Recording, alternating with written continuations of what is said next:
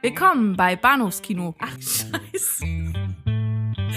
Willkommen bei Bahnhofskino mit Patrick Lohmeier und Daniel Gramsch.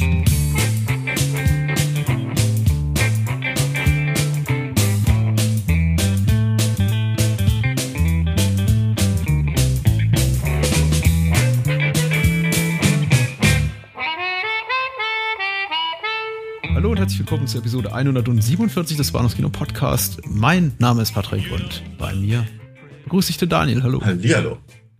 Zum, ich wollte sagen 147. Mal, aber ich glaube, das stimmt so auch nicht ganz. Nein, nein, nein. Nicht, wenn, wenn man die ganzen Specials mitzählt und so.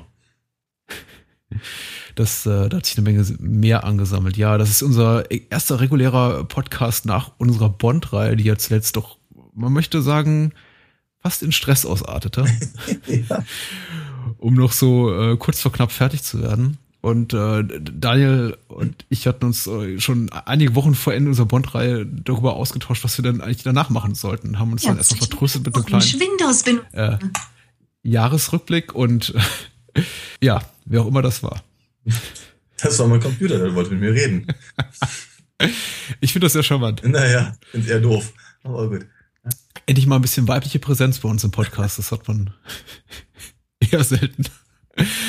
Äh, zurück zum Thema. Ja, wir haben uns kurz darüber ausgetauscht, was wir eigentlich machen wollten nach der Bond-Reihe und wir haben uns äh, ziemlich schnell darauf geeinigt, zu, zumindest war, war, das mein Wunsch, so, so weit wie möglich erstmal wegzugehen von Bond und das heißt äh, zurück in heimische Gefilde erstens und außerdem in sehr, sehr, sehr, sehr, sehr schmierige Milieu äh, und sind auch relativ schnell gelandet bei äh, Nekromantik zum ersten und nicht ganz so schnell gelandet bei zum zweiten Die Nacht der reitenden Leichen Ja. von Armando de Osorio.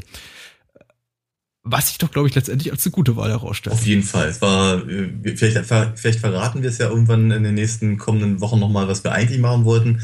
Aber äh, ich bin, ich persönlich bin ganz happy mit der, mit der Wahl. Mhm.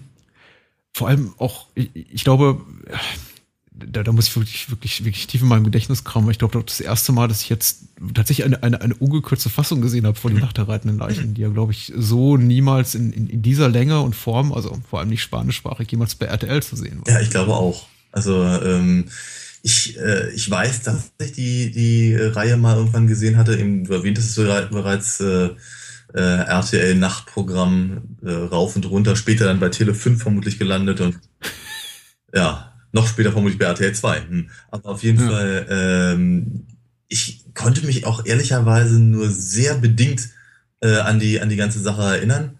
Aber ähm, ich habe mich sehr gefreut. Es ist natürlich bei mir einfach prinzipiell auch so, dass der Titel eigentlich mich schon äh, quasi als Kunden gewinnt. Es sind Mhm. reitende Leichen. Leichen, die reiten. Gekauft. Ich, ich bin dabei. Das, das kann noch so ein Scheiß sein. Es sind Leichen, die reiten. Das ist voll, voll mein Ding. Und ähm, ja, ich denke, wir werden wir uns äh, nachher noch äh, ausführlicher darüber unterhalten können.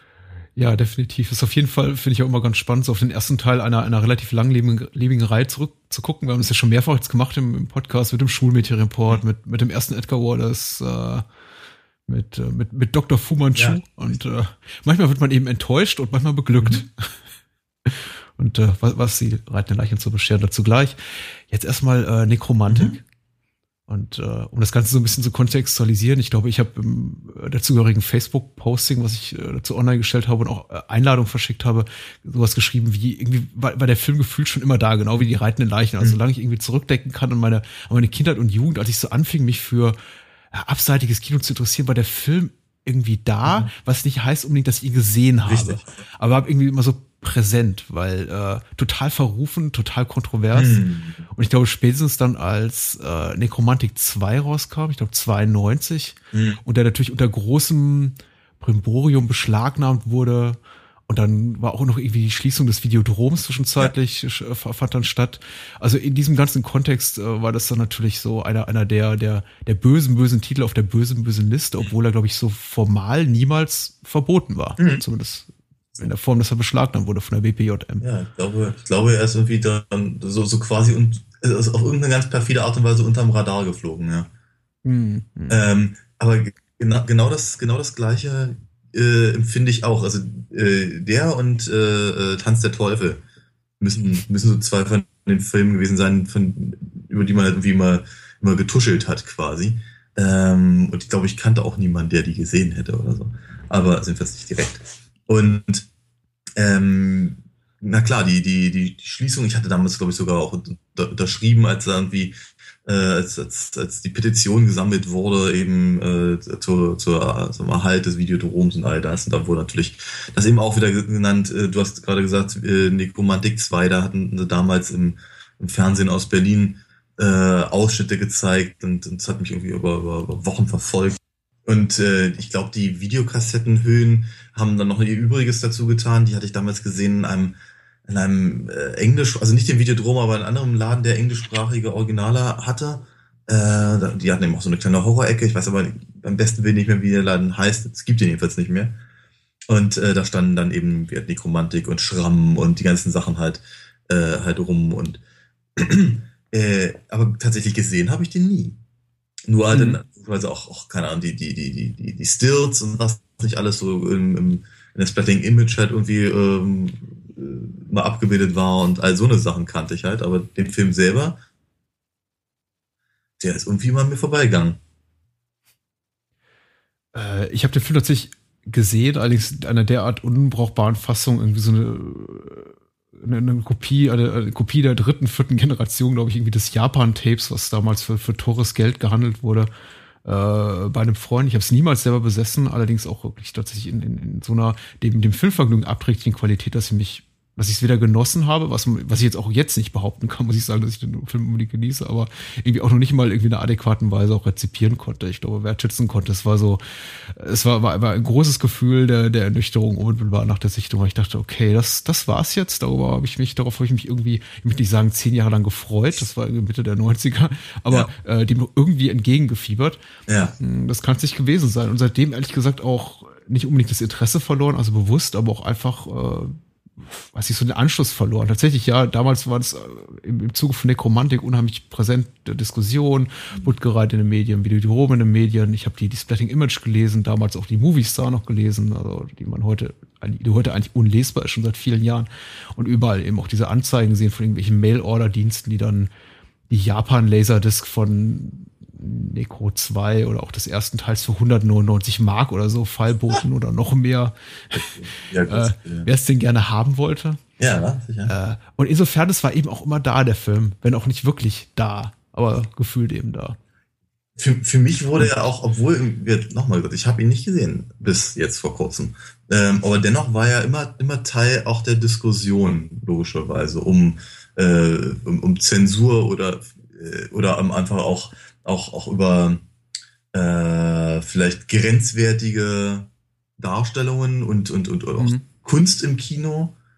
Äh, oder auch einfach das, einfach das, äh, äh, also auch, auch, auch Buttgereit selber als, äh, als Maßstab für, ähm, für handgemachten Film mit, mit, mit Liebe zum, äh, zum eben auch äh, äh,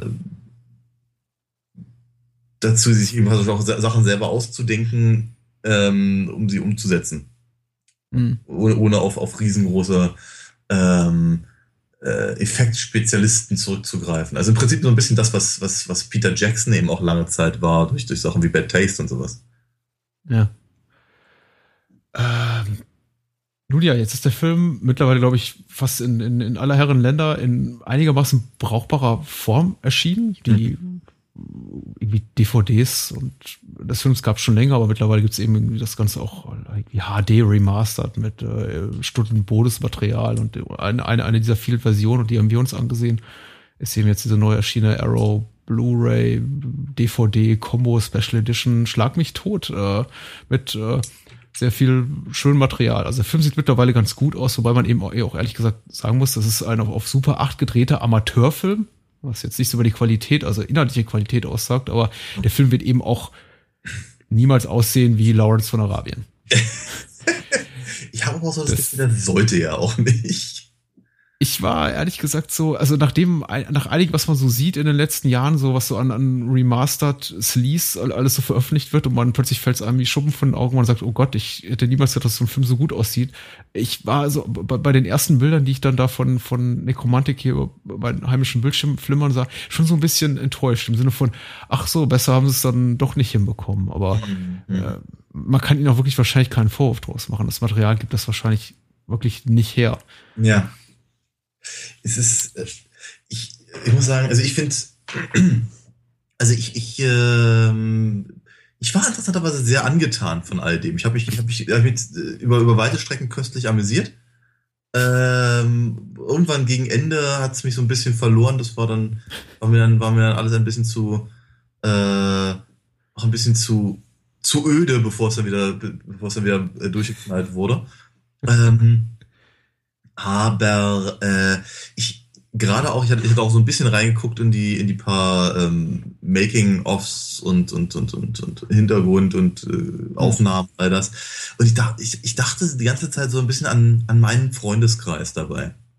Dachte mir irgendwie, die, die Leute eben in den End-80ern, die hätten das eigentlich auch, also die hätten das auch durchaus so machen können. Die hätten vielleicht nicht unbedingt das, das, das Genre gewählt und die, und die, ähm, äh, ähm, die, die, die Thematik. Die Thematik, ja.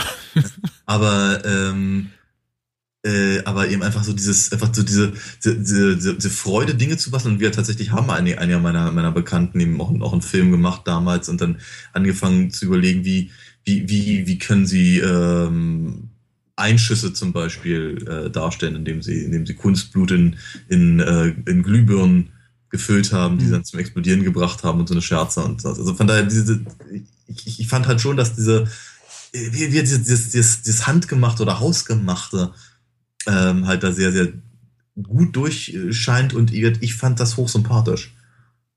Ja, absolut. Ich äh, bin auch nicht überrascht jetzt nach der erneuten Sichtung, also zum ersten Mal wirklich in ansprechender Qualität, dass eben äh, Buttgereit Regisseur ist, beziehungsweise der Chromatik einfach ein Film ist, der eben auch so die, die, die Zeit seiner, seiner Entstehung auch überlebt hat. Das haben ja äh, in der Zeit sprossen ja eine Menge auch äh, Do-it-yourself, Horror, Amateurfilme aus dem Boden, auch durch die Verfügbarkeit von, von Video. Und dann gab es dann eben so, so Video-Auteurs wie, wie Andreas Schnaas oder Olaf Ittenbach, die dann irgendwie sowas gemacht haben wie Violent Shit. Ich glaube, über irgendeinen Trailer aus dieser Reihe haben wir auch mal gesprochen in einem, in einem Halloween-Podcast. Also Filme, die wirklich nur so auf, auf, auf billigstes Score setzen, die mit einer äh, rudimentären Handlung eigentlich immer nur äh, handgemachte Splatter-Effekte verknüpfen. Und Nekromantik geht eben wirklich schon so darüber hinaus. Also Nekromantik muss man sagen, egal ob es jetzt einem am Ende gefällt oder nicht, äh, da, ob uns das gefällt, das, das werden wir wahrscheinlich später verraten oder beziehungsweise du hast es ja schon angedeutet.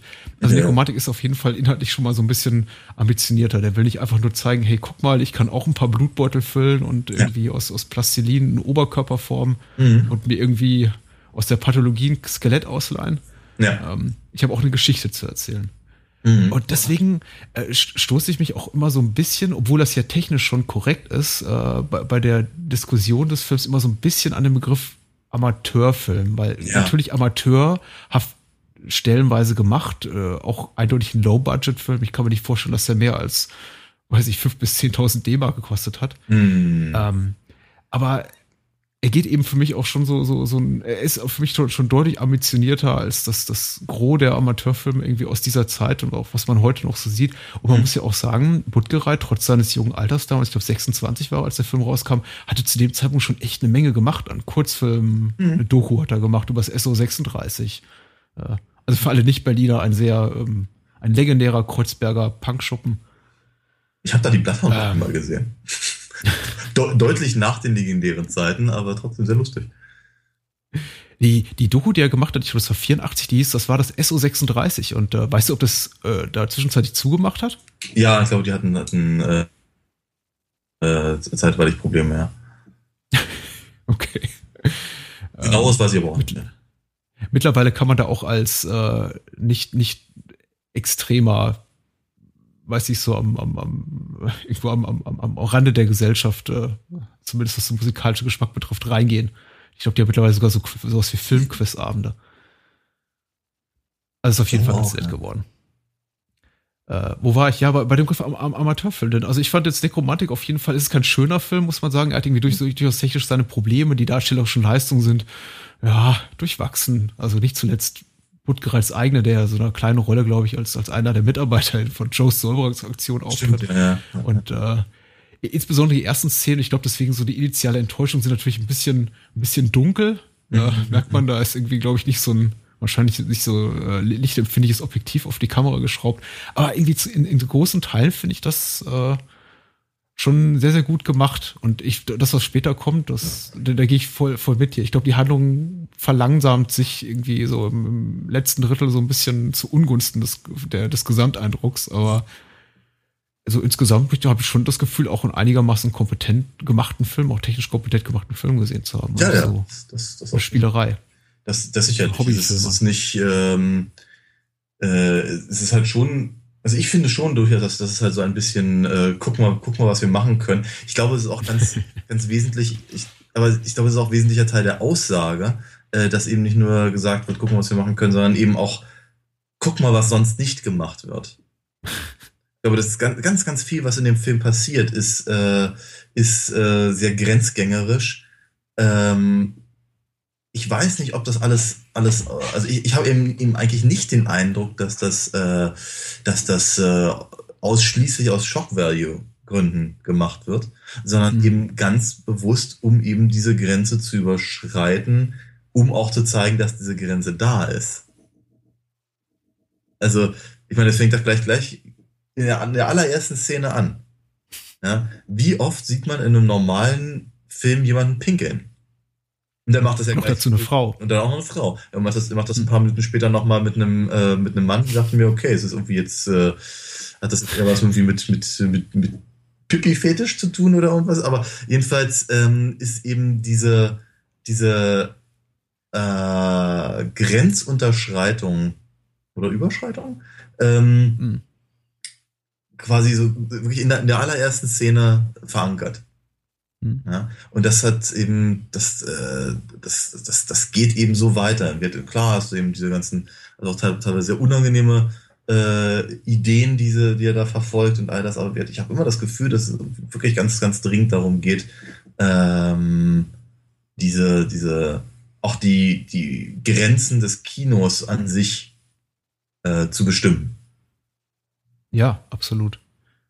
Ich, ich, ich bin da voll bei dir. Ich glaube auch, es ist eine, eine, bewusste Provokation, eine bewusste Grenzüberschreitung. Und ich glaube, äh, der, der Grund, warum sich auch damals wie heute, glaube ich, viele Kritiker damit schwer tun, ist eben, dass er, dass er die Form die, die, die Butgerer dafür benutzt, eben auch, auch, auch mehrfach im Film des, im, im Laufe des Films wechselt. Das ist wirklich schwank extrem zwischen wirklich teilweise infantilster Slapstick-Komödie, wenn ja. die Jungs da von Joe Soboks Aktion da dumme Sprüche reißen und da irgendwie Leichen mit der, mit der, mit der Schaufel auflesen.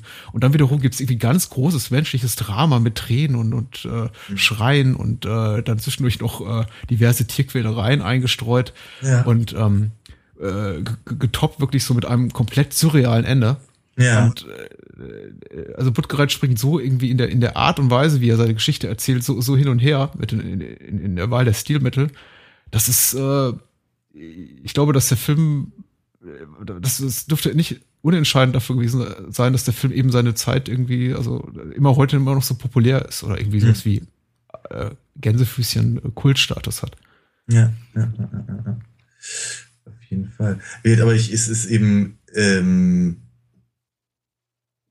ja, also ich meine, es ist, es ist, ich finde es wahnsinnig schwer, mich dem Film zu nähern, weil ich irgendwie gleichzeitig so viele verschiedene Perspektiven selber darauf habe. Und Wollen wir die OFDB-Inhaltsangabe vorlesen? Das kannst du natürlich auch gerne mal machen. Das haben wir schon lange nicht mehr gehabt, ja. Für die äh, drei Menschen, die uns zuhören, obwohl sie den Film nicht gesehen haben. Ich habe auch durchaus festgestellt bei der, bei der, bei der äh, äh, bei meiner Facebook-Veranstaltung, die ich zum Film aufgesetzt habe, dass das Interesse an dem Film eher eher gering ist, beziehungsweise Leute, glaube ich, eher eher mit mit Zögern an dieser Veranstaltung teilnehmen wollen. Mhm. Ähm, nun ja, wo auch immer, woran auch immer das liegen mag. Ich glaube, heimlich hat ja jeder irgendwie ein Tape von Nekromantik irgendwo im Keller, aber wer weiß. Die Downloadzahlen werden verraten, ob, äh, ob ihr uns trotzdem zuhört. Also, äh, Nekromantik äh, schreibt hier jemand, und zwar UK 501 bei der OFDB 2003. Äh, Rob ist äh, Mitarbeiter eines Säuberungsdienstes, Rob gespielt von äh, Dr. Lorenz, ähm, der Unfallschauplätze von Leichen und Leichenresten säubert. Nebenbei hat er die Leidenschaft, verschiedene Körperteile zu sammeln, die er in Einmachgläsern aufbewahrt.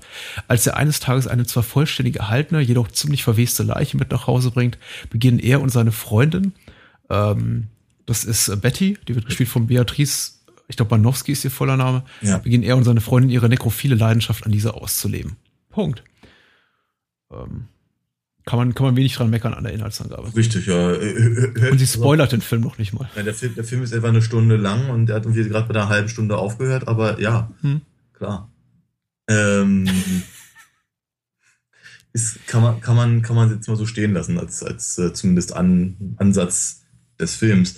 Ähm, dennoch, ich meine, was, äh, auf, auf, auf das zurückzukommen, was du gerade sagtest, nämlich, dass der Film eben die Perspektive so häufig äh, wechselt, das eben in einem relativ kurzen Film. Ähm, genauso häufig wechsle ich eben auch die Perspektive darauf. Weil es gibt mhm. einfach so Sachen, die finde ich zum Brüllen komisch. Ich habe mich, hab mich, hab mich köstlich amüsiert halt teilweise, weil es wirklich, wirklich, weil ich es wirklich witzig fand. Ähm, und äh, dann stecken dahinter aber eben auch wirklich so perfide Ideen, die eben überhaupt nicht mehr komisch sind, sondern ganz, ganz im Gegenteil, sehr, sehr unangenehm. Ähm, und du, ja, du, und dahinter steckt dann aber eben zum Beispiel wieder das menschliche Drama, das du, äh, das du erwähnt hast, ähm, das mal mehr und mal weniger gut auch durchaus äh, rübergebracht wird, weil ich meine, so richtig super gute Schauspieler hat er nicht zusammengefunden, der liebe Jörg. Ähm, und äh, dann aber eben wieder, auch wieder auch wieder das, das, das sehr bewundernswerte finde ich eben die der, der Versuch eben ähm, so, so authentisch wie irgend möglich zu sein in der, in dem, in der zur Verfügung stehenden Tricktechnik. Ja. Ähm, ich finde die Ästhetisierung des ganzen Themas finde ich sehr interessant. Durchaus.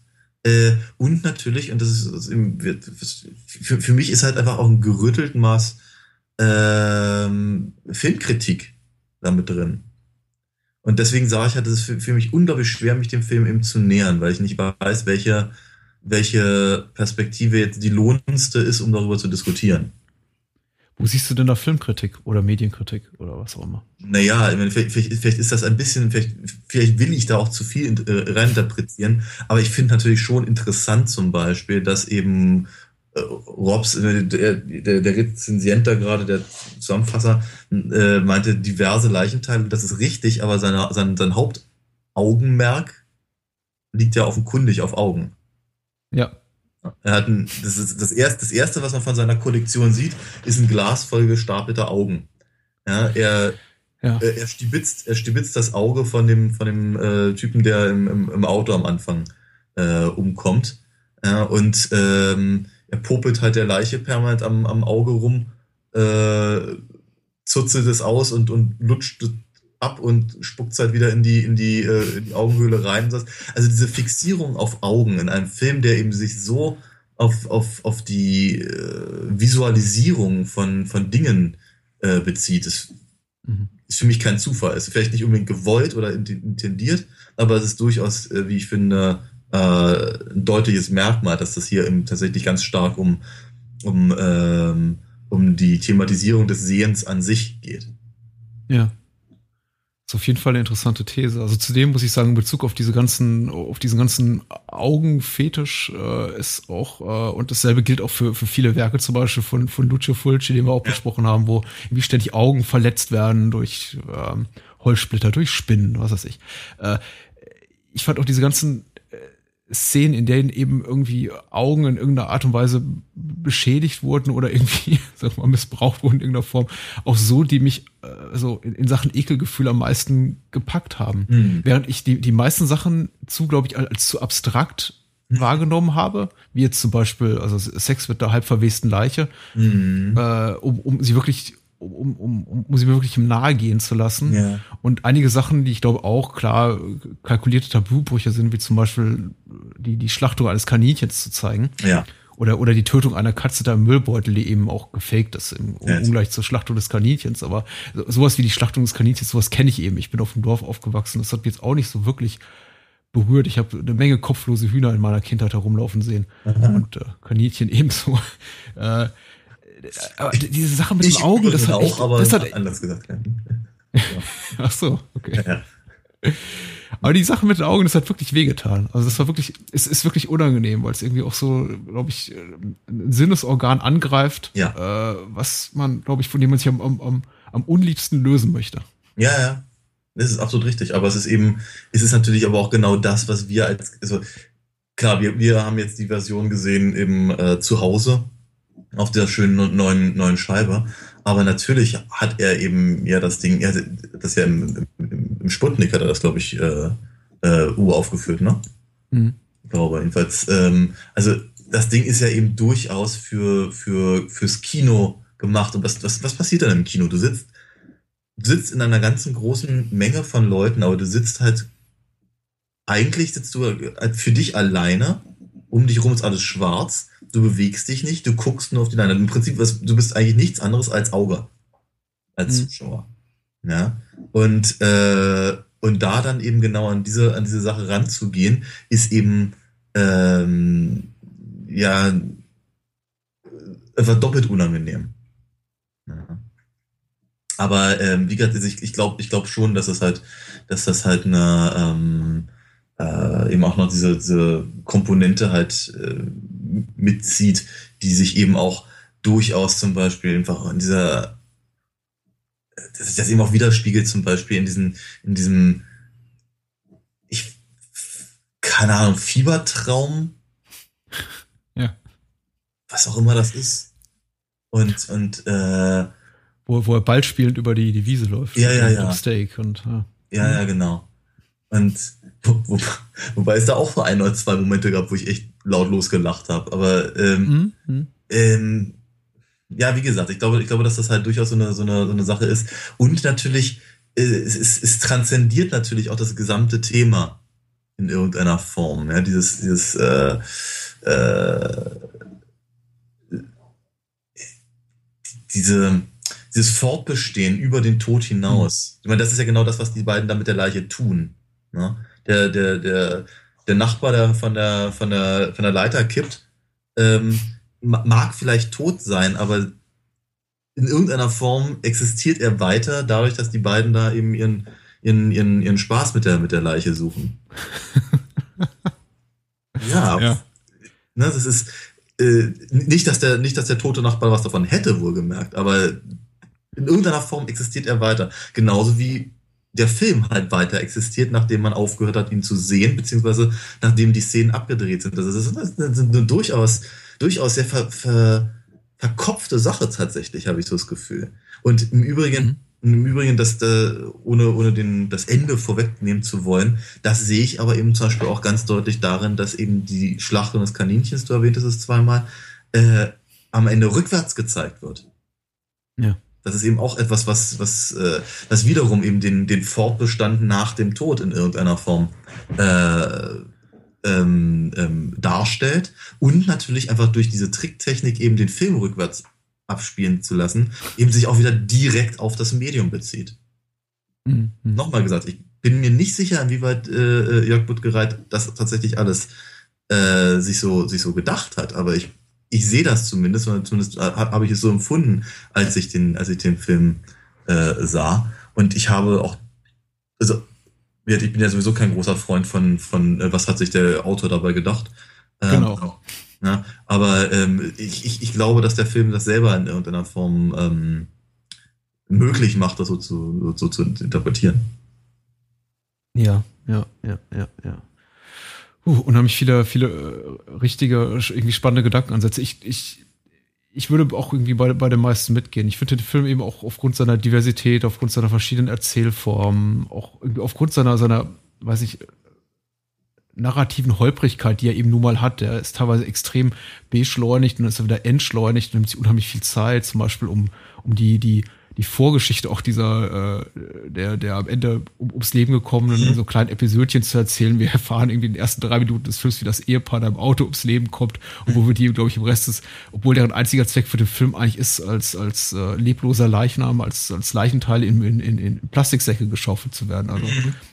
keinen weiteren Einfluss haben. Und wir sehen eben auch klar, wie dieser dieser, dieser Kleingärtner auf seiner Leiter äh, zufällig erschossen wird und äh, nur um dann Monate oder Jahre später, weiß mhm. keiner so genau, als, als verweste Leiche quasi davon mhm. Rob und seinen Kollegen aus dem Sumpf gezogen zu werden. Und Buttgereit gibt sich eben auch die Mühe, ich glaube, einfach aus so einer Lust am, am Erzählen heraus und vielleicht einfach aus, aus, so einem, aus, so einem, aus so einem kindlichen Spaß heraus uns eben dann diese Vorgeschichten quasi so als kleine, kleine Slapstick-Nummern da, daran irgendwie teilhaben zu lassen.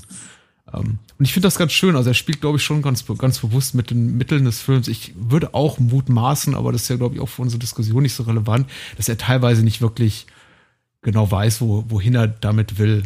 Mhm. Und äh, das Einzige, was ich mir jetzt auf der Disc, die, die da kürzlich veröffentlicht wurde, auch angesehen habe, war irgendwie ein neues Interview mit ihm, wo er, glaube ich, ja auch auf diese, diese dreifach, vierfach Belichtung dieser, dieser äh, Sexszene mit dem, mit dem mhm. Leichnam des Kleingärtners irgendwie angesprochen wurde und er gesagt hat, ja, eigentlich war das, ist das, war das irgendwie nur aus der Not geboren und ja. die, die, die Szene war zu, zu steril und haben sie einfach mit dem Film so lange rumgespielt und den irgendwie drei, vier Mal durchs Kopierwerk geschleust, bis das eben so verzerrt und unwirklich aussah, dass irgendwie alle damit zufrieden waren, insbesondere ja. er. Wo, wo, wo, also. Wobei natürlich, sagen wir mal, diese, diese äh, Tricktechnik dazu und eben diese, diese äh, schwülstige Lala da irgendwie, äh, mhm. das, das ist alles schon, also ich habe ich hab das zum Beispiel okay, aus der Not geboren, glaube ich ihm sofort und jederzeit. Ich hatte aber irgendwie das Gefühl, dass das stark rekurriert auf ähm, ähm, hier äh, David Hamilton und sowas. Ja. So Billitis und so ein Krimskram. Und ähm, ich meine, das sind natürlich auch, das, das, das, man kann davon ausgehen, dass, dass er das eben auch alles kannte zu der Zeit, als er das gedreht hat. Von daher weiß ich. Und er ist in der, ja, das ist, äh, das, das mag durchaus sein. Man muss auch sagen, also so, das klingt jetzt fast, glaube ich, auch schon lächerlich, glaube ich, vor allem für die Menschen, die uns jetzt zuhören, den Film nicht gesehen haben und einfach nur hören, ah, okay, äh, Paar hat Sex mit der Leiche und, und so weiter. Äh, also im, im Kontext dessen, was der Film da eben zeigt, was ja per se eigentlich ziemlich eklig ist, was heißt mhm. eigentlich, es ist eklig, mhm. äh, ist die tatsächlich die, die Szene, in der die beiden dann eben auch mhm. äh, ihren, ihren, äh, ihren Spaß haben mit der Leiche, einigermaßen geschmackvoll inszeniert. Ja. Also ob man das jetzt irgendwie alles, ob man diesen schwülstigen Score jetzt gut findet und irgendwie auch die, die, die visuellen Stilmittel dieser, dieser Zeitlupen-Dreifachbelichtung, die er da anwendet, mhm. äh, schön und gut. Aber ähm, es ist nicht im geringsten widerlich. Nein, nein, sie, äh, äh, ja, er gibt sich halt wahnsinnig Mühe, das so ästhetisch wie irgend möglich halt rüberzubringen. Was eben mhm. auch natürlich ähm, was wieder ähm, betont eben, wie, wie wichtig ihm seine Figuren sind und seine Geschichte. Mhm.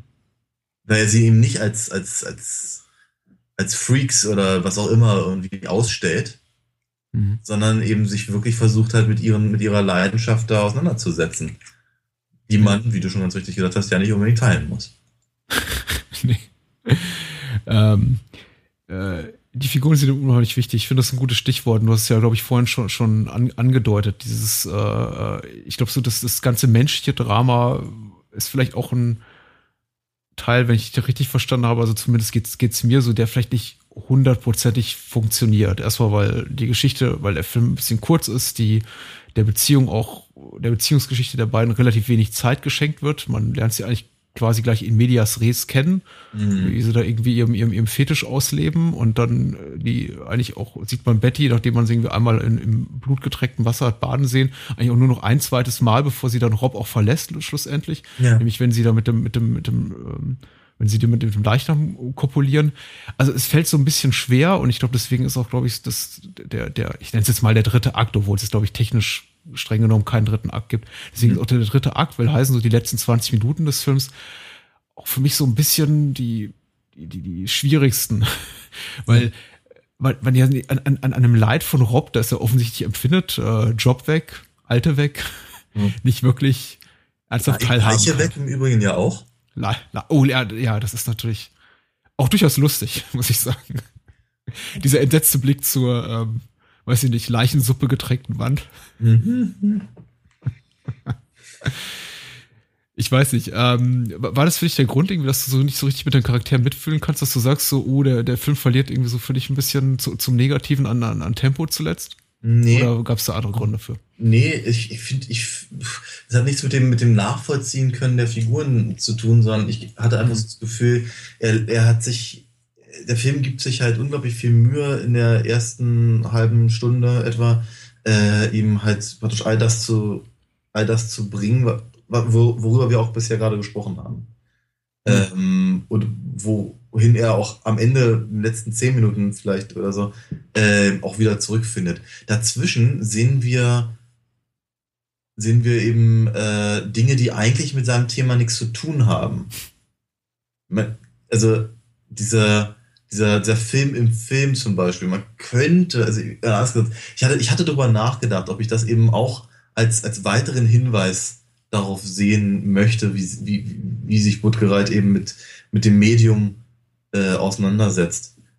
Weil es natürlich eben auch wieder auf, auf, auf äh, mhm. den Umgang mit seinem eigenen Genre jetzt gerade äh, rekurriert. Mhm. Ich und ich, ich finde ich find meinen eigenen Ansatz auch gar nicht so uninteressant, aber ich hab, ich fand einfach die Szene zu uninteressant. Das ist halt einfach ein Problem. Also ihn, ihn da halt irgendwie durch die Gegend eiern zu sehen, um, um offenkundig, also meine, ich, ich, ich, ich rätsel mir zusammen irgendwie, dass er vermutlich versucht, irgendwie seinen, seinen Schmerz im Suff zu ertränken und nicht weiß, wo er hin soll, deswegen geht er ins Kino und so. Aber es ist halt nichts, nichts, was mir, was mir jetzt so nahe gebracht wird. Und ich habe eben auch so das Gefühl, dass er, dass der Film gerade an der Stelle nicht weiß, wo er hin will.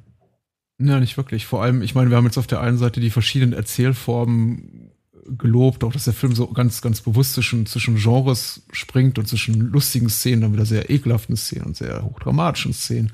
Aber ich, ich glaube, auch in dem Abschnitt weiß er, äh, trifft er für mich so ein bisschen die, die falsche Entscheidung insofern, dass er sagt, okay, jetzt wollen wir eben so, so, so ein echtes Drama sein. Und er ist immer noch surreal. Zum Beispiel, ja, natürlich, wenn, wenn Rob da in seiner, in seiner Traumwelt auf der Wiese rumhopst, so mit einem, mit einem Schädel oder Steak äh, fangen spielt, mhm. äh, dann ist das alles sehr, sehr, sehr, sehr wirr und, und lustig und abstrakt und naja, was heißt lustig, aber ähm, es, es hat durchaus was Amüsantes und der Film, glaube ich, will auch durchaus zum Teil zumindest als Komödie begriffen werden, als sehr, sehr schwarze Komödie. Aber ja, klar, da hast du eben diese Szene im Kino und diese, diese, diese Trennungsszene und die Szene, in denen sich äh, Rob dann irgendwie auf der Bettkante sitzend in, in äh, Alkohol- und Tablettensucht flüchtet. Mhm. Und da hat man schon so, oder zumindest stellenweise das Gefühl, also nie so lange, dass es irgendwie unangenehm wird, aber äh, es kommt durchaus doch wirklich bei mir das Gefühl auf, okay, da will Puttgereit mal irgendwie fünf Minuten, weiß nicht, Rainer Werner Fassbender sein. und äh, äh, schon irgendwie so, so ernsthaft äh, den, den Zuschauer Empathie entwickeln lassen für seine Figur. Und das ist, finde ich, dann doch äh, so, so ein harter Bruch, ästhetisch wie äh, erzählerisch zu dem, was wir irgendwie zuvor gesehen haben, in der wir eigentlich quasi eine, eine wirklich bitterböse, tiefschwarze, sehr tabufreudige, tabubruchfreudige Komödie gesehen haben. Tragikomödie war deswegen äh, schon schwer zu verdauen. In dem Moment, wo er dann wirklich anfängt, quasi ja mit dem, mit dem, mit dem Schädel äh, Ball zu spielen, dann hat der, hat der Film mich wieder. Aber so der Weg dahin, also dieser kurze Abschnitt ist finde ich auch als problematisch. Mhm. Ja. Aber dann kommt ja das Finale. Das entschädigt ja für alles. Auf jeden Fall, auf jeden Fall. Das ist äh, ähm, auch wieder so ein, so ein, so ein absurder Moment, wo ich angefangen habe zu kichern, weil äh, mhm. ja, ich, ich, ich, ich, ich kann das auch alles gerade gar nicht, gar nicht beschreiben, weil es ist auch, auch, auch an der Stelle zum Beispiel, ich glaube, seine Intention, nein, ich mag das Wort nicht, äh, seine, das, das was die, die Szene vielleicht darstellen sollte, ähm, ja. und, und das, was sie darstellen kann, durch eben die Tricks, die, die angewendet werden, äh, so auseinanderklaffen. Ja, das, das, das ist eigentlich nur noch, nur noch, noch als ähm, grausamen Witz irgendwie wahrnehme und vielleicht möchtest du es besser beschreiben. Nee, ich kann es nicht wirklich besser beschreiben. Also es ist ja, ähm, ich glaube auch durchaus äh, ein Moment, über den man mit, mit einem wahrscheinlich schmerzverzerrten Grinsen auch durchaus irgendwie lachen kann oder darf oder soll. Weil, wie du sagst, die, die, die Tricktechnik kann dem nicht wirklich gerecht werden, was, was Buttgereiter will. Und wenn er dann wirklich die Intention hatte, diese Szene, in der quasi äh, Rob mit einem Messer masturbiert, in der Form, dass er sich irgendwie unendlich oft in die, in die Bauchgrube oder in den Unterleib sticht und dabei halt wild um, in der Gegend rum ejakuliert. Also erstmal das, was man so gewohnt ist, was da rauskommt und dann eben Blutfontänen spritzt.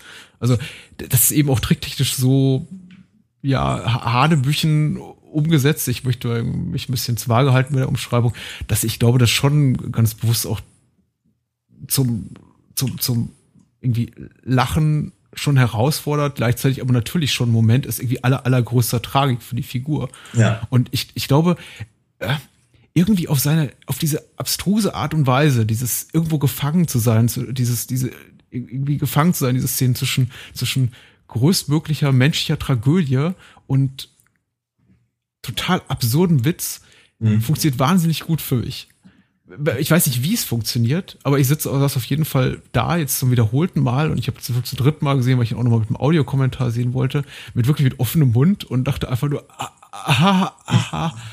Äh, also in, in dem Sinne funktioniert es für mich auch gut. Und es ist kein ironisch distanziertes Lachen im Sinne von, ja. haha, das ist irgendwie so schlecht, dass es schon wieder gut ist. Ich glaube, ja. die, in der Szene wussten die ganz genau, was sie da tun. Ich glaube, die kamen wirklich, vielleicht hatten sie was anderes vor und der äh, Dr. G. Lorenz und all die anderen, die für die Spezialeffekte auch zuständig waren, äh, kamen kam mit, diesem, mit, mit dieser Pimmelprothese an und Budgrat hat gesagt, okay, ähm, lass das Beste draus machen. Und ich glaube, das haben sie gemacht. Ja. Ich glaube, da darf man auch lachen oder weinen oder was auch immer. Ich glaube, das ist für alles offen. Ja. Ohne dass man äh, sich schämen muss für seine Reaktion. Du was? Nochmal? Ohne dass man sich für irgendwas schämen muss. Also ich fände es vollkommen legitim, in dieser Szene zu sagen, boah, nee, ich, ich, ich verlasse das Kino oder oh mein Gott, ich kann es nicht ertragen, so tragisch ist das, oder ich lache mich tot. Hm. Ja, äh, ich, denk, ich denke auch, dass da die, äh, die, wirklich, die, wirklich, die wirkliche Interpretation ähm, bei, bei jedem Einzelnen liegen muss. Ja. Ähm, ich.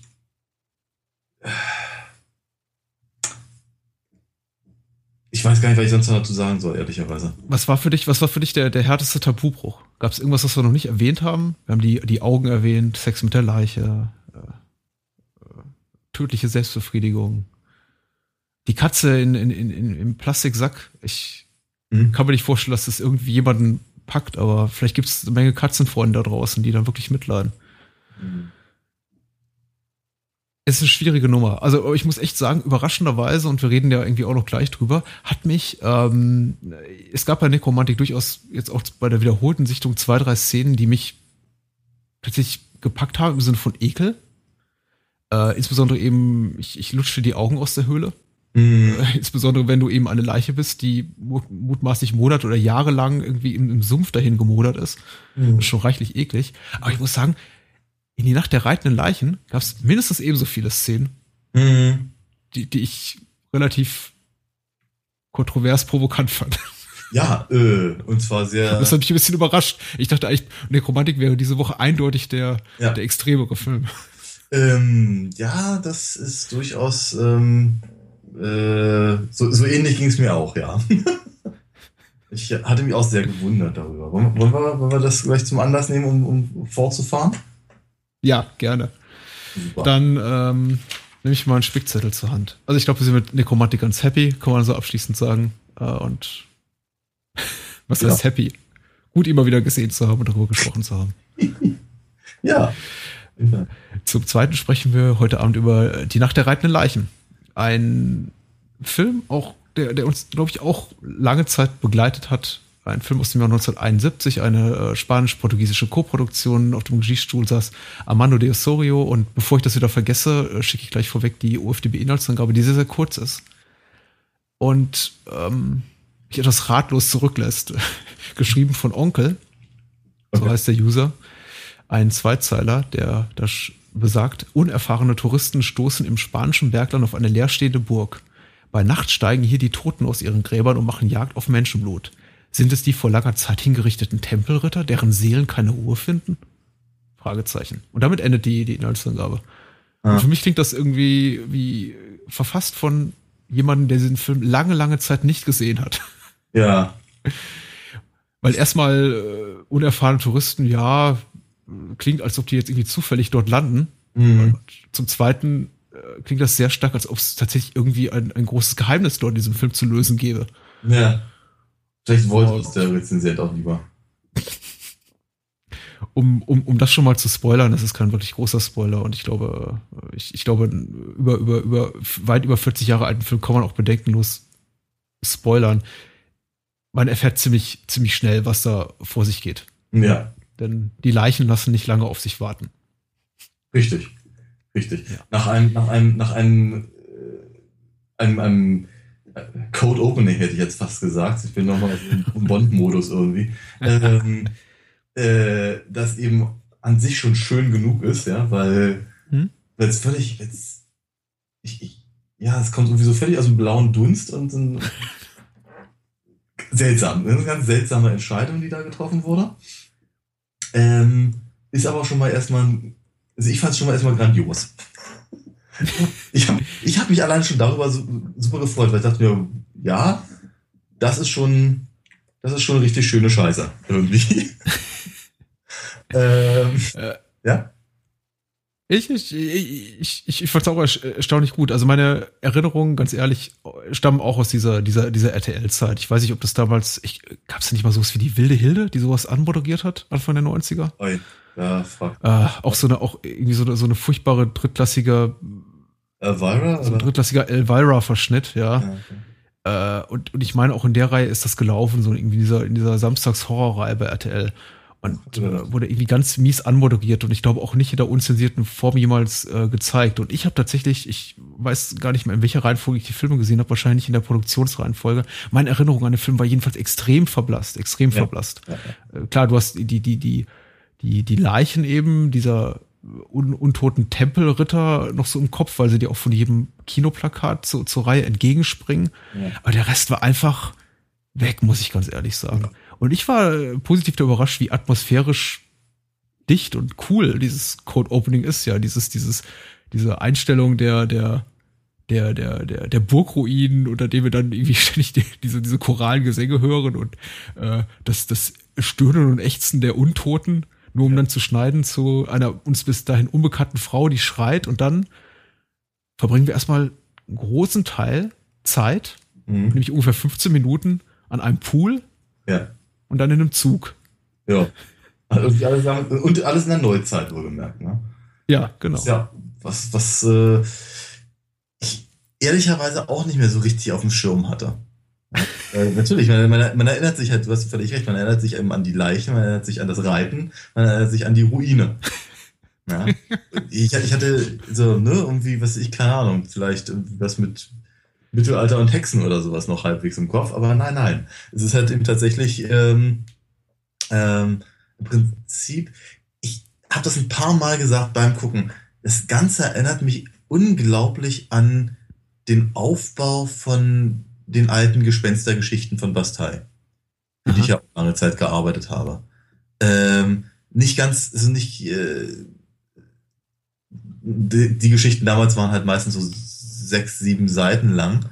Ähm, von daher natürlich stark gerafft, aber diese, aber den, dennoch halt dieser, der, der gesamte filmische Aufbau inklusive, inklusive dem Ende, das, das war alles schon sehr, sehr klassisch. Ich hatte irgendwie gedacht, wenn da am Ende gesagt, hätte gesagt worden, ähm, äh, ja. seltsam, aber so stelle ich das geschrieben. es hätte mich nicht gewundert, ja. Weil wir, das, das, das funktioniert halt alles sehr, sehr genauso. Äh, als, als, als Nichtkenner der Materie stimme ich da einfach völlig in allergrößter Unkenntnis zu. Ja. Wird wohl so gewesen sein. Ja. Äh, tatsächlich auch, ich, ich, äh, deswegen, und deswegen habe ich auch ganz bewusst vorher noch mal am Anfang des Podcasts angesprochen, dass immer interessant ist, so den ersten Teil einer Reihe zu sehen, hat man natürlich auch, das kann man glaube ich schon mal vorwegnehmen, bevor wir jetzt irgendwie weiter den Film durchkämmen, glaube ich auch der Regisseur und äh, Autor des Drehbuchs, der eben auch war, glaube ich auch erst so im, im Laufe der Reihe, also eigentlich schon bei Teil zwei erkannt, dass die reitenden Leichen oder die Leichen der Tempelritter, die, die untoten Tempelritter, eben das sind, was das Publikum sehen will. Und zwar möglichst fast die ganze Zeit. Ja. Das ist eben im ersten Film einfach noch nicht der Fall. Ja. Wir haben, glaube ich, so einen Rhythmus ungefähr von, ähm, naja, 15, 20 Minuten, in dem die es einfach erstmal braucht, um, um zum Kloster zu kommen. Ich dann glaube, irgendwie nach, nach, nach 30 Minuten erscheinen erstmals hier die Toten, hatte ich mir notiert. Mhm. Und die sind dann aber auch immer erstmal danach auch wieder weg für ungefähr 50 Minuten. Ja. Ähm, wir haben dann noch eine Untote in Form der, der ermordeten Virginia, ja. äh, die ja. die dann äh, wieder aufersteht, äh, reinkarniert als, als, als Untote.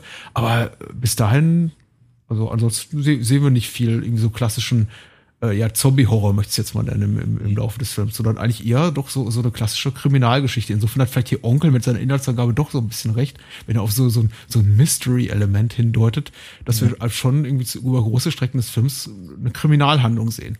Inklusive zweier mäßig kompetenter Inspektoren. Ja. Kommissare. Wenn man das, wenn man das gerne aus der Perspektive sehen möchte, dann kann man natürlich durchaus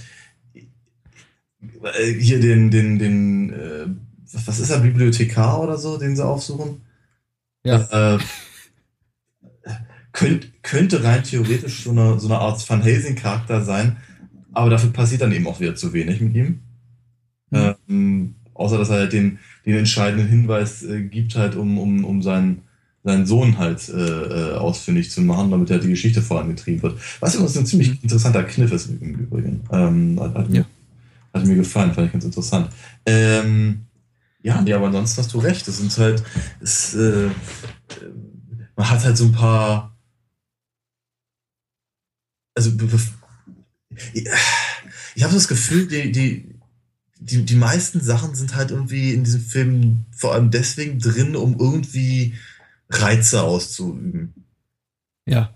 Also wie alles immer so, so, so Titillation irgendwie. Es gibt, es gibt, keinen, es gibt keinen notwendigen Grund, warum äh, Virginia, wie sie ausgesprochen wird, und, und äh, Beth, ähm, Bella, glaube ich, heißt sie auf Deutsch, in der deutschen Fassung, äh, ja. warum, die, warum die eine lesbische Beziehung hatten. Eine, es gibt keinen Grund. Ja. Der Film gibt das überhaupt kein bisschen her. Es würde völlig reichen, dass die beiden irgendwie den gleichen Kerl irgendwie nett finden, ja.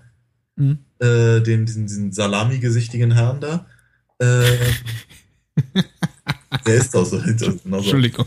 Ja, aber es war. Und ähm, äh, das, das, das würde völlig reichen, aber diese, aber diese fünf Minuten, wie die beiden da irgendwie miteinander äh, Zöpfen, mit geflochtenen Zöpfen irgendwie rummachen, das, das muss so wie drin sein. Das ist, ne? Na, es sorgt, es, es, es, sorgt, es sorgt für einen interessanten Twist. Das macht so die ganze Sache so ein bisschen spannender, möchte ich sagen. Ich meine natürlich, du hast vollkommen recht, das ist reine Titillation. Ich meine, wenn die sagen so, oh, wir kennen uns damals vom Mädcheninternat und dann natürlich irgendwie Schnitt zurück zur oder Klosterschule und dann Schnitt zurück und na klar, die beiden irgendwie im, im Eva-Kostüm sich gegenseitig da betatschen. Ich meine, es ist, aber der, der Film macht das irgendwie auch ganz geschickt, indem er es auch wirklich in die Handlung integriert und wirklich sagt, so, so quasi so einen kleinen Twist so direkt am Anfang hat und sagt, nee, nee, nee, ich bin, äh, es geht nicht darum, dass sie irgendwie, sie eifersüchtig ist auf, auf, auf mich, also dass, dass äh, Bella eifersüchtig ist auf, auf, nee, warte mal, Virginia eifersüchtig ist auf Bella, sie ist eifersüchtig auf Roger, hm. ja. wenn er mit Bella zusammen ist.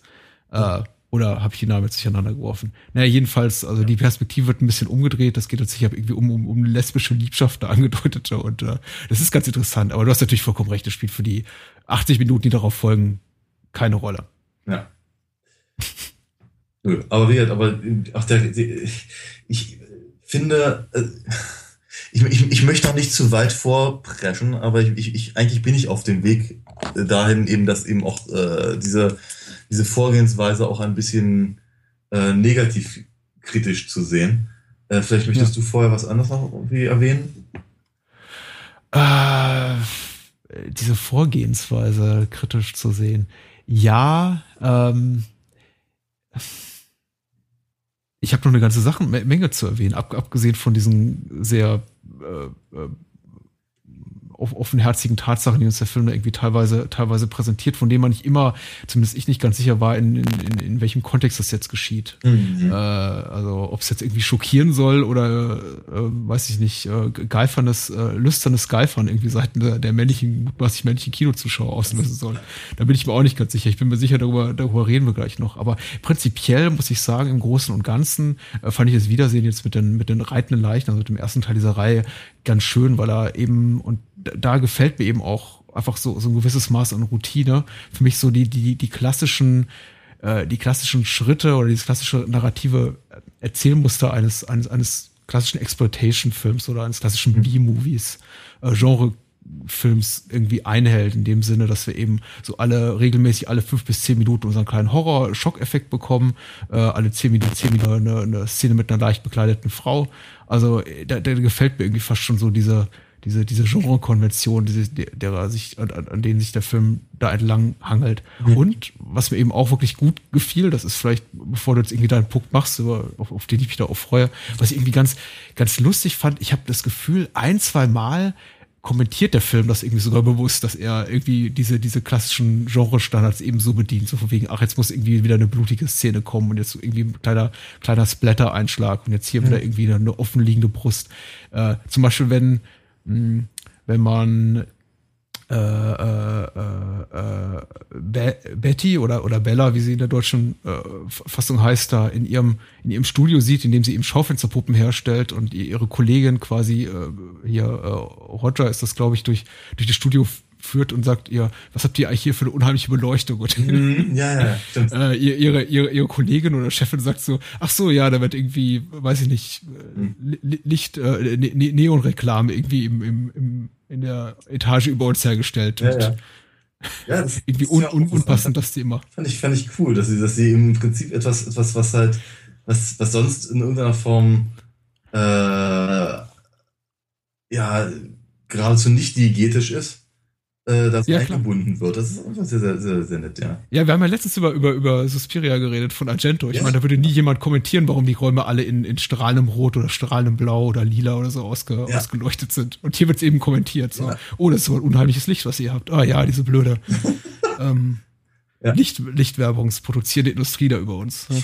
das hat, hat schon fast, hat schon fast ähm, ähm, Mel Brooks Charakter, ehrlicherweise. So, meine Stimme verschwindet gerade kurz. Was wolltest du noch sagen? Ich, ja. wo, wo versagt der Film für dich mit seinem ganzen naja, ähm, was, Sleaze? Genau, also dieser, dieser also ehr, ehrlicherweise, äh, der Film verlässt mich halt komplett bei der Vergewaltigungsszene. Ja. Das ist das, mit dem, mit dem Ding habe ich halt ein echtes Problem, weil ich eben äh, an der Stelle nicht mehr, nicht mehr deuten kann, was der Film von mir will. Weil äh, da offenkundig zwei Szenen gleichzeitig ablaufen. Ja. Sie will es offenkundig nicht, er will es offenkundig, aber wenn man sich ja das sehr, sehr genau anguckt, dann das, das geht an äh, Entschuldigung, Entschuldigung, ich will, ich, ich will dich nicht über, über Gebühr korrigieren, aber für, für, für Menschen, die den Film nicht mehr so auf den Schirm haben, also wir ja. sind in der Schlussphase und da sind sie irgendwie auf, auf, auf, auf einen Schmuggler gestoßen und seine Freundin Pedro also, also Bella und Roger auf die beiden, die ihnen helfen, quasi, weiß ich nicht, das Geheimnis des Klosters zu entschlüsseln. Sie gehen zur, zur Villa und Pedro, der Schmuggler, ver, vergeht sich an der, also vergeht sich in Gänsefüßchen an, an Bella. Sehr uncharmant. Ja, ja, auf jeden Fall. Er vergewaltigt sie ja. Ja. Sehr, sehr uncharmant ist, ist, äh, ist das richtige Wort. Allerdings, wenn man, wenn man eben seine, wenn man, wenn man, wenn man sich einfach nur anguckt, wie, wie, wie er da mit der, mit der, mit der Situation umgeht, mhm. dann ist ja offenkundig in einem ganz anderen Film als sie. Oh ja. Hm. Das ist, das ist, das, das finde ich, ich weiß, ich weiß nicht so genau, ob das, ob das jetzt eigentlich schon fast zu, ähm, ob das nicht eigentlich fast schon zu, zu real ist für einen Film dieser Art. Also das, ja, ja oder ob, oder ob äh, das eben auch ein Kommentar ist über des, des eigenen Sleaze-Faktors ich weiß, ich, ich weiß es nicht, aber ich weiß, dass ich die Szene geradezu unerträglich fand. Ja. Es gab zwei Szenen, die, die, die mich wirklich überrascht haben in dem Film und die eine hat sich im, im, im Negativen, die andere im naja, Positiven möchte ich nicht sagen, aber sagen wir mal, sie haben irgendwie so ein kleines Lächeln auf mein Gesicht gezaubert. Äh, die, die eine Szene, die, die, die ich tatsächlich positiv irgendwie überraschend fand oder doch im, im Sinne von, ach, ist ja interessant, war tatsächlich eine relativ grausame, gore-lastige Szenen da zu sehen, wenn eben, wenn man eben so quasi sieht, so Rück, Rückblick ins, ins Mittelalter und die, die, mhm. die noch lebenden Tempelritter schäden also diese Jungfrau und man sieht da teilweise sehr, sehr explizite Effekte und da ging es mhm. mir ähnlich wie jetzt, ähm, als ich kürzlich diesen, diese deutsche Koproduktion Hexen aufs Blut gequält sah, die glaube ich auch 69 oder 70 rauskam. Also wenn man in einem relativ frühen Film, also bevor so sagen wir mal Gore und Splatter breitenwirksam wurde, so Ende der 70er, Anfang der 80er, wenn man sowas sieht, dann bin ich immer noch so ein bisschen überrascht. Dann, also mhm. ich zumindest habe mir gedacht, ach, du hast, damit hätte ich jetzt nicht gerechnet. Also, dass es jetzt schmuddelig wird und düster und schäbig, klar, aber dass man jetzt wirklich so äh, quasi Close-up sieht, wie da wie Brüste fast abgetreten werden, oh je. Äh, gut, möchte ich jetzt nicht positiv bewerten, aber war zumindest so ein Aha-Moment, äh, den ich aber irgendwie nicht negativ bewertet habe. Mhm. Aber ich muss ganz ehrlich, ich, ich, ich bin da, ich muss dir da voll zustimmen. Also diese Vergewaltigungsszene, die ich, an die ich mich so definitiv nicht mehr erinnern kann, ja. die hat sich der Film in keinster Weise verdient. Mhm. Ähm, das ist, äh, ich, äh, ähnlich wie die Szene wenige Minuten, zwei, drei Minuten vor Schluss, in dem man quasi ein, ein, ein Kind in den Armen seiner sterbenden Mutter sieht, ja. wie es irgendwie vom, vom Blut überströmt wird. Das sind so Szenen, die so so, so kurz vor knapp vor Schluss nochmal irgendwie um die Ecke gebogen kommen. Und, wirklich perfide, bösartig und, und irgendwie inhaltlich korrupt sind, dass man, also die, die, das, das einen schon extrem vor den Kopf stoßen. ich möchte nicht sagen, es ruiniert den ganzen Film für mich. Dafür kommen sie zu spät im Film. Aber ähm, ja, problematisch sind sie definitiv. Ja. Insbesondere die Vergewaltigung. Mhm. Weil sie eben auch, und ich meine, du sagtest eben Titillation, äh, schön und gut. Also ich meine, es gibt zwei Möglichkeiten der irgendwie, weiß ich nicht, äh, äh also ich meine, das, das Thema wird uns sicher noch in zukünftigen Podcasts äh, begegnen und wir haben irgendwie auch über, über ähnliche Szenen bereits äh, gesprochen und wir werden vielleicht auch irgendwann mal über Sam Peckinpah's Straw Dogs oder sowas reden. Aber in der Regel sind eben, oder keine Ahnung, wer Gewalt sieht oder, oder dergleichen Filme. Aber so eine Szene muss irgendwo eine Konsequenz haben. Mm. Man kann die nicht so stehen lassen. Ja. Also es, ich finde, die, die, die, äh, die, die Auflösung ist unbefriedigend. Ja. Sie ist in doppeltem Maß unbefriedigend, weil die Szene selbst ist eine Szene, die der Film einfach so, was, was seine, seine, seine Tonart betrifft, nicht hergibt, sich nicht verdient hat. Und dann wird sie auch nicht in befriedigender Weise auf, aufgelöst, weil irgendwie keiner, keiner hat am Ende irgendwie eine Katharsis. Ich meine, der, klar, Petro stirbt und wird irgendwie von den, von den, von den untoten Templern da äh, ähm, äh, zu, zu Tode gebissen. Aber ähm, die arme Betty oder Bella oder auch immer, wie auch immer sie heißt, ähm, ich weiß nicht der ist nichts vergönnt, irgendwie im Positiven. Also das ist, äh, ich, ich hätte mir das für irgendwen mal irgendwie ein positives Ende oder so eine Racheaktion oder irgendwas gewünscht. Also irgendwas von Konsequenz, aber Nö. der Film macht nichts daraus. Nö. Da gibt's auch eine Vergewaltigung. Ja. Ja. ja. Und das, aber das ist eben mit, mit einer meiner Punkte halt gewesen, dass ich irgendwie das Gefühl hatte, das ist äh, äh, halt nicht nur in der Ausführung halt sehr schwer, sondern eben auch einfach im Gefüge des Films äh, immer, immerhin darf äh, wird da ähm, äh, überleben. Ja. ja. Äh, aber es ist ähm, traumatisiert fürs Leben. Ja, ja, ja das in mehrerer, mehrerlei Hinsicht vermutlich, ja. Ähm, hm. Es ist aber eben, wie gesagt, also ich, ich, glaube, was ich, was ich, das ist so ein ganz persönlicher Eindruck, glaube ich. Aber das, was ich eben äh, ausgemacht habe halt in dem Film, äh, war eben, äh, wie, wie wenig sie das will und, äh, und, und wie, wie, wie sehr das aus seiner Perspektive aussieht, wie halt eine, eine x-beliebige, viel, vielleicht leicht schmuddelige, ich möchte gar nicht sagen Sexszene, sondern Liebesszene. Ja. Im Prinzip. Und das ist halt einfach dieser, dieser, dieser, dieser krasse Unterschied zwischen, zwischen der, äh, ähm, der Darstellung beider Figuren im selben ja. Moment halt. Ja klar, wir sehen dann, also zwischengeschnitten, um das auch nochmal kurz irgendwie so nachzuerzählen, dann, also Roger, der, dessen, dessen Freundin Virginia irgendwie schon zu dem Zeitpunkt lang ins Gras gebissen hat, der sich dann eben auch äh, parallel zur Vergewaltigung seiner irgendwie neuen besten Freundin dann eben auch vergnügt mit der, mit der Freundin des Schmugglers. Und äh, die beiden haben eben Spaß. Der küsst ganz toll und irgendwie flirten die rum. Und das ist sowieso irgendwie so, so, so, so ein Leitmotiv des Films. Also anscheinend haben diese, diese, diese, diese Burg, diese unheimlichen Burgruine unheimlich lüstern machende Wirkung irgendwie. Es sind quasi irgendwie so ein Aphrodisiakum. Denn jeder, der dort ankommt, muss irgendwie knutschen, bumsen oder sich zumindest ausziehen. Mhm. Mhm. Inklusive Virginia am Anfang, die sich erstmal schon das Lagerfeuer macht und sich erstmal irgendwie ihre Slips entledigt. Und ich denke mir, okay, irgendwie nachts in der, in der iberischen Pampa, in einem unheimlichen Kloster, hätte ich anderes zu tun, aber. Das ist Portugal, mein gut. aber ja. Ah, okay. Das, das, was Spanier für exotisch halten. Ähm, jedenfalls. Ähm, ja. Nee, aber das ist halt, äh, genau das dachte ich auch so bei mir. Und deswegen, deswegen sage ich halt irgendwie ganz, ganz viel von dem, was wir halt da geboten bekommen, ist eben nur dazu, also nur dazu da, um eben äh, irgendein, irgendeine Form von Reiz auszuüben. Äh, und ich habe das Gefühl, da ist der Film sich eben manchmal nicht ganz einig, welchen Reiz er eigentlich ausüben will. Aber nötigenfalls was mit Sex. Ja. ja. Und äh, inklusive eben, was du gerade erzählt hast, erzählt hast dieser, diesen, diesen Rückblick auf die, auf die lebenden äh, Rituale, also die Rituale der lebenden ähm, äh, Templer. So. Mhm. Also der Film ist ja, muss man definitiv sagen, bis zu diesem Zeitpunkt schon extrem exploitativ und schmuddelig und ähm, ja. macht einige, einige moralisch verwerfliche Scherze mehr oder weniger lustig. Also das ist alles äh, schon sehr harsch für die äh, Zeit seiner Entstehung, muss man sagen. Also ich glaube nicht, dass äh, ein großer Teil des Kinopublikums irgendwie damals, also bei Erscheinen des Films 71, 72 auf sowas gefasst war. Das ist schon, das ist, war, war glaube ich, schon irgendwie so, so ganz schön hart an der Grenze. Mhm.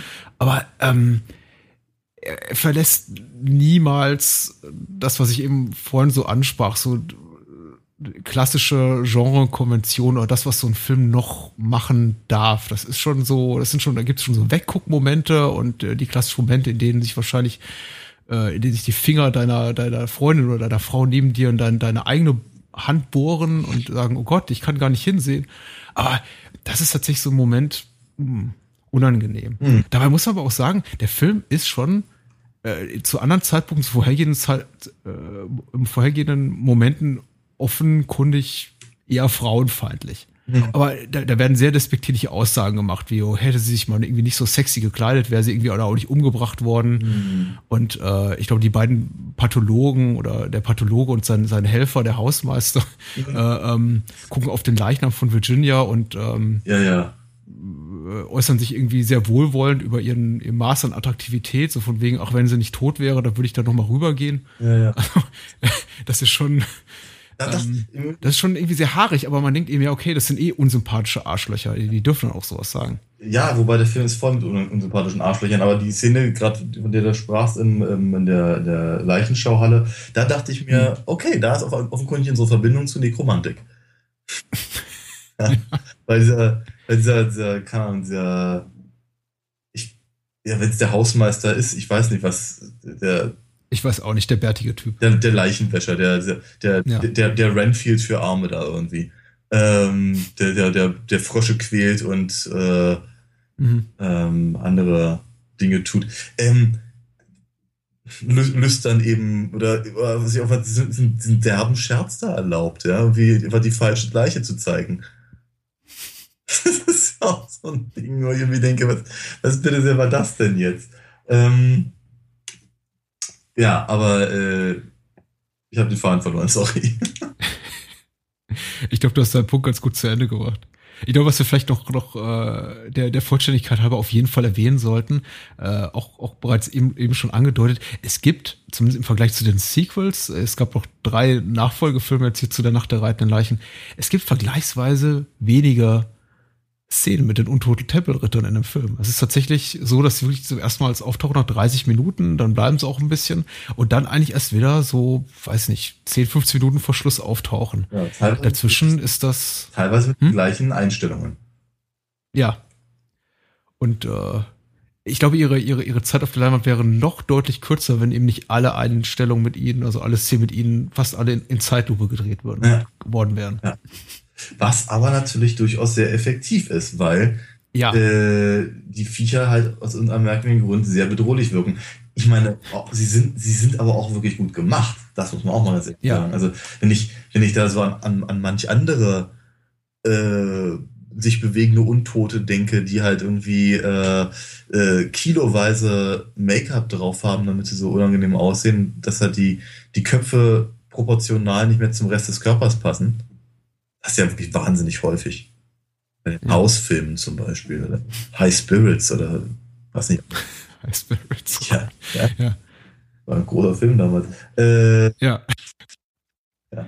Jedenfalls, ähm, äh, dahingehend sind die aber wirklich, wirklich richtig gut gemacht. Ich meine, sie haben, sie haben auch alle klassischen Merkmale von, von wirklich guten ähm, Gruselgestalten. Ne? Also dieses, sie sind halt nicht einfach nur Skelette, nein, sie sind irgendwie halb vermodert. Ja, und sie haben, sie haben eben auch noch, ja, also manche von ihnen haben auch noch so, so, so Bartfusseln zum Beispiel, was auch immer sehr unangenehm ist. Ähm, und eben die vermoderten Klamotten und all das. Und äh, was, was für mich immer nicht so ganz ähm, überzeugend äh, wirkt, sind halt die, die dünnen Hände, die offenkundig äh, Papa am Stock ist. Ja. Ähm, aber eben was rein, rein was die was die Masken angeht, die sind ziemlich cool. Ja.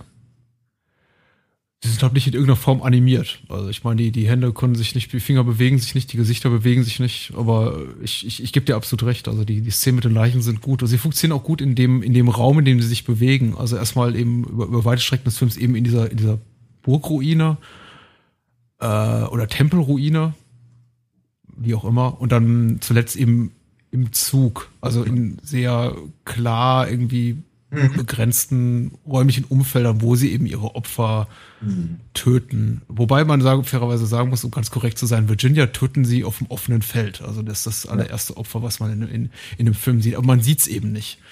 Äh, ich erwähne es nur deswegen, weil es ja immer irgendwie so, in den letzten Jahren gab es irgendwie diese große Diskussion, so von wegen, was, was dürfen Zombies sein, wie dürfen sie sich fortbewegen? Irgendwie sind die Romero-Zombies, die sich, äh, oder die äh, Stummfilm-Zombies besser, die sich irgendwie kriechend langsam bewe bewegen, wie die, wie die reitenden Leichen hier und eigentlich nur, nur auf Hoch zu Ross mobil sind? Oder äh, sind die 28 Days Later und Zack Snyder mhm. Zombies da aus dem Dawn of the Dead Remake besser, die ja rumflitzen? Und ich muss sagen, Leute, die irgendwie da mit einem Realitätsanspruch, Realismusanspruch argumentieren, ja. sagen natürlich, okay, äh, äh, äh, kriechend langsame Zombies äh, konnte ich, Untote konnte ich nicht erwischen. Aber ich finde, nach der Reiten Leichen, ich nehme es denen ab, ja. dass die ja. tatsächlich da mit Erfolg sich an den, da, an den armen Menschlein da vergehen. Und das im Übrigen ist aber auch wieder ein echtes, echter Verdienst äh, der, ähm, der sehr überzeugenden Darstellung der Viecher. Ich glaube, wenn, wenn, wenn mir so, keine Ahnung, wie viele sind denn das? Ich weiß nicht, 20 oder so? im Ganzen. Ja. Vielleicht, äh, wenn, wenn mir 20 von diesen, von diesen Viechern gegenüberstehen würden, wüsste ich auch vermutlich nicht, in welche Richtung ich zuerst rennen sollte. Ähm, einfach weil die, ich, ich, ich, ich könnte mir vorstellen, dass das Hirn einfach komplett dicht macht bei einem solchen Anblick. Mhm. Weißt du? Ja. Und äh, wobei sicherlich das eine oder andere ein bisschen gestellter wirkt, eben wenn, wenn, wenn, wenn, wenn sie wirklich einfach zu doof sind, äh, äh, aus dem Weg zu gehen. Ja. ja. Hat es eben auch ein oder zweimal. Ähm, aber eben, naja, ich, ich, ich fasse noch mal kurz zusammen. Es sind Leichen und die reiten. Ja. Verkauft. Ist okay. Ja, ich, äh, ich muss sagen, insgesamt, es war auf jeden Fall, ich fand auf jeden Fall lohnendes Wiedersehen, auch wenn der Film ein, ein großes Problem hat, so, so, so kurz vor Schluss. Und ich komme auch nicht so hundertprozentig drüber hinweg. Ich möchte es gerne tun, als, als Fan von Exploitation-Filmen, als Fan von irgendwie subversiven, bösen Kino. Aber ja, ich, ich tue mich schwer damit, wenn es eben dem Film nichts Relevantes mhm. hinzufügt. Und es tut's eben nicht. Würde diese Szene fehlen, würde dem Film gar nichts fehlen. Ja. Die Szene hat keinerlei Konsequenz. Sie passiert einfach, als hätte der Regisseur sich gedacht, okay, wir brauchen irgendwie noch äh, fünf Minuten vor Schuss und Tabubruch, als ob sich reicht, dass irgendwie gerade äh, 20 Untote auf, auf, auf Pferden über vier äh, arme, arme Menschlein herfallen, irgendwie mitten in der Nacht in, einer, in, einem, in einem unheimlichen Kloster. Mhm. Nee, wir müssen irgendwie zwischenzeit da, da drin irgendwie auch noch kurz eine Vergewaltigung zeigen. Ja. Das ist einfach Käse. Ja. Ich, ich muss sagen, der Film ist wenig, er wird irgendwie gern so in diese Trash-Schublade oder, oder, oder äh, äh, Müllfilm-Schublade gesteckt. Ich muss sagen, ich fand ihn technisch, also er hat seine Grenzen ganz eindeutig. Wie gesagt, die die reitenden Leichen sehen sich in jeder Einstellung toll aus. Man sieht schon, dass sie sehr, sehr unanimierte Charaktere, Figürchen sind, aber ich fand ihn erstaunlich kompetent gemacht. Das, also er war wirklich. Ja, auf jeden, auf jeden Fall. Was, was, was mich halt immer wieder begeistert, ist eben äh, bei diesen Sachen, und so hatte ich sie eben auch noch in Erinnerung und ich äh, habe mich gefreut, dass, dass, dass die Erinnerung an der Stelle nicht äh, trügte. Ähm, die sind eben auch wirklich ernsthaft gruselig. Ja. Ich, ich habe auch ein paar Mal überlegt, für mich würde sich tatsächlich der Film ich, ich glaube, ich habe das auch schon mal erwähnt irgendwann, als wir uns über den, über den Trailer vom zweiten unterhalten haben, glaube ich. Äh, für mich würde er sich wahnsinnig lohnen für ein Remake. Nicht, nicht unbedingt, weil, weil die, äh, weil die äh, die Tricks irgendwie verbesserungswürdig wären oder so. Mhm. Ähm, das das, das brauche ich nicht unbedingt. Ähm, sondern eben einfach, weil, weil ich, ich, verm ich vermisse halt einfach so, so, einen, so, so, so einen ehrlichen Grusel. Eben, eben diesen, diesen Gespenstergeschichten-Grusel. Dieses, ja. dieses, ich, ich brauche ich brauch keine, ich brauch keine, keine Liter Blut und ich brauche keine, äh, äh, keine, keine Verrückten, die mit der Axt aus dem, aus dem Busch springen, aber so ein, aber so ein, so ein gepflegter Grusel, das fände ich halt wirklich echt sympathisch. Ähm, und ich finde, das würde sich bei denen halt wirklich wahnsinnig gut eignen. Stell dir mal vor, Guillermo del Toro und, und ähm, ähm, Mike Mignola würden sich zusammenfinden, mhm. um äh, mit Mignolas Zeichnungen und, und, und äh, Del Toros Geschick den, den, den zu verfilmen oder neu zu verfilmen. Das könnte eine wirklich interessante Sache werden. Ich würde es oh ja. gerne sehen, sowas. Aber, aber ehrlicherweise, ich habe mich auch sehr gefreut, den, den so, in, so in der Form zu sehen, den wir gesehen haben. Dann äh, können wir zum Ende kommen, oder? Ja. Oder haben wir dem noch was hinzuzufügen? Ich glaube nicht. Ich, nee. ich bin fertig. Kleiner Ausblick auf nächste Woche. Wir reden über, es ist schwer, ein Gott zu sein, der Neuverfilmung des äh, von uns bereits äh, besprochenen Romans von, lass mich nicht lügen, fällt mir gerade nicht ein. Der Regisseur ist auf jeden Fall Alexei German und äh, hat lange daran gearbeitet, ist dann vor Ende der Dreharbeiten, beziehungsweise der Fertigstellung der Produktion verstorben, sein Sohn hat es fertiggestellt und ist jetzt kürzlich auf Blu-ray erschienen, würde sich eignen. Ja. Für eine Rezension. Ja, bin ich, bin ich ja dabei. Wir hatten ja damals, als wir uns unterhalten haben über ähm, halt die erste Verfilmung, es ist nicht leicht, ein Gott zu sein, äh, schon darüber unterhalten, dass wir gerne mal eben dann dieses neue Ding sehen würden, das halt ja, glaube ich, auch zu dem Zeitpunkt schon relativ gut besprochen wurde. Ja. Im Gegensatz zu dem Film, den wir bereits gesichtet haben. Weil, äh, ich fand den ja cool, oder? Ich äh, auch, ich fand den auch gut. Und ähm, ja, ich, ich, ich äh, bin sehr gespannt drauf, was, was die Neuverfilmung äh, dazu sagt. Gut, dann entlassen wir unsere Hörer mit diesem Ausblick und ich sag mal gute Nacht. Ja, sag ich auch. Bis denn. Tschüss. Ciao.